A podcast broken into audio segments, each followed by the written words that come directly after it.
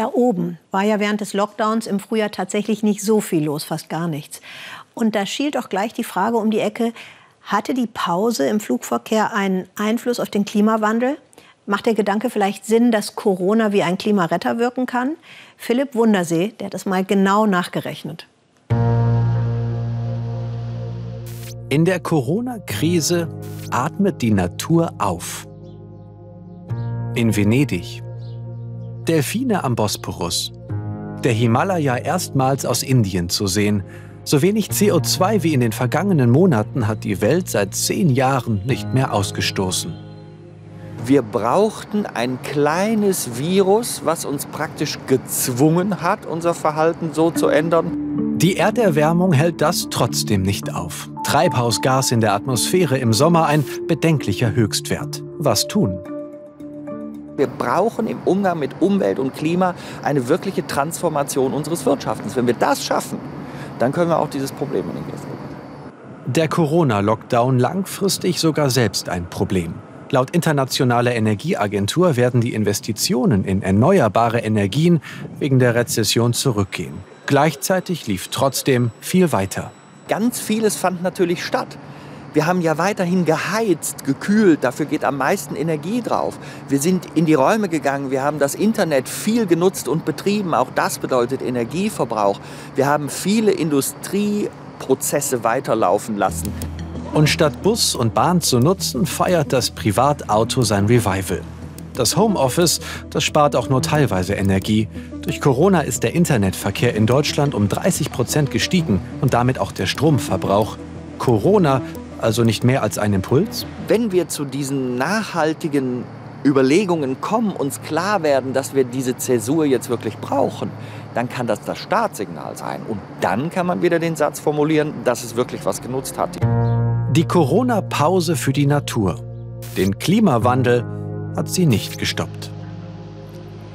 Und welche Folgen hat das unter Wasser, wenn der Mensch nicht mehr mit seinen Schiffen durch die Meere rumpelt und pumpelt? Das interessierte Philipp Abresch. Haben die Fische und ihre Mitbewohner zum Beispiel rund um das Meer von Norwegen da was von mitgekriegt? Hoffnungsfroh, erwartungsvoll. Knapp 50 Touristen an Bord des umgebauten Fischtrawlers. Die Urlauber wollen Wale beobachten, hier in der norwegischen See vor Andenes. Die riesigen Meeressäuger ziehen sich immer mehr zurück, denn der Ozean ist den Tieren viel zu laut. Lärm breitet sich unter Wasser ganz anders aus als zum Beispiel an Land. Und der Wal kann diesen Lärm deutlich spüren. Die meisten Walarten können Geräusche sehr gut wahrnehmen, auch auf große Entfernung. Deswegen müssen wir mit unserem Boot ja auch sehr behutsam manövrieren, um nicht zu viel Unruhe zu schaffen. Wir haben sogar eine extra leise Schiffsschraube eingebaut. Hier nicht weit von den Lofoten fällt der Meeresgrund steil ab, tief und blau. Ein Lebensraum ganz nach dem Geschmack der riesigen Tiere. Doch der Schiffsverkehr auf den Weltmeeren hat in den vergangenen Jahren ständig zugenommen. Fischtrawler, Kreuzfahrer, Frachtschiffe, sogar U-Boote. Lärm so nervig wie ein Tinnitus. Er verändert das natürliche Verhalten der Wale dramatisch. Wenn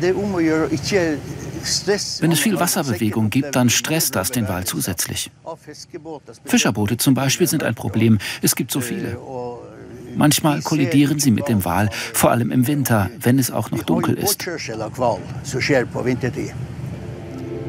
Jetzt aber mit Corona ist alles anders. Der Ozean ist so still wie nie. Kaum Schiffsverkehr.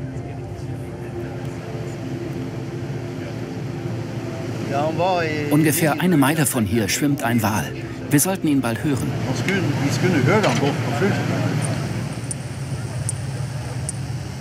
Ein Klicken und Knacksen, eingefangen von Unterwassermikrofonen. Mit diesen Lauten sucht der Wal nach Fressen. Left side, left side. Linke Seite, linke Seite. Eine Fontäne, ein Pottwal. Vielleicht 15 Meter lang. Corona-Abstand halten ist jetzt einfach schwierig. Okay, Diving. Achtung, jetzt taucht er.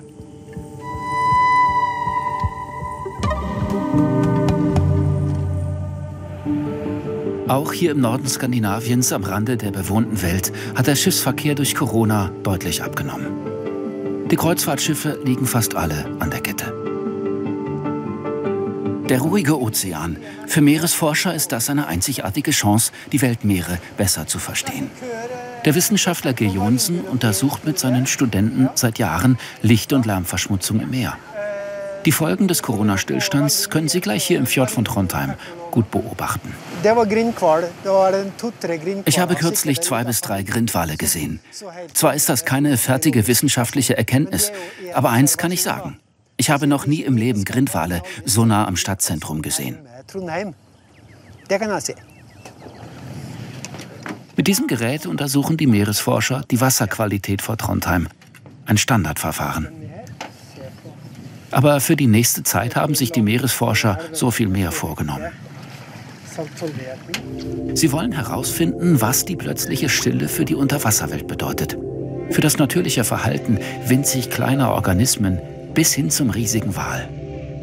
Wie sie fressen, jagen, wie sie miteinander sprechen. Ungestört vom Lärm des Menschen.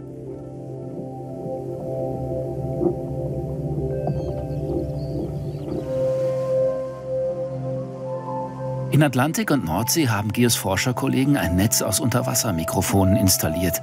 Seit dem Corona-Lockdown ist der Lärmpegel stellenweise um ein Viertel zurückgegangen. So leise, sagen die Forscher, war es seit vielleicht 150 Jahren nicht mehr.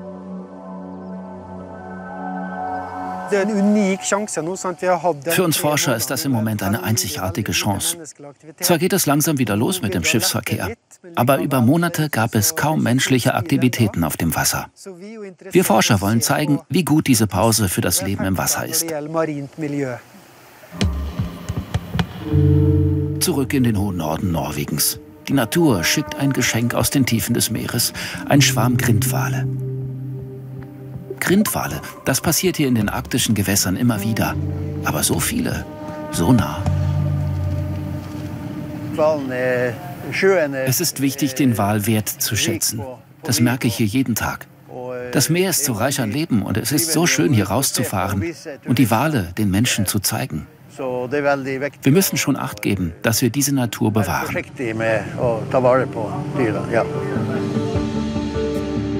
Still ruht die See. Unter den Wogen eine Welt voller Leben. Ungestört. Solange der Schiffsverkehr eine Pause einlegt.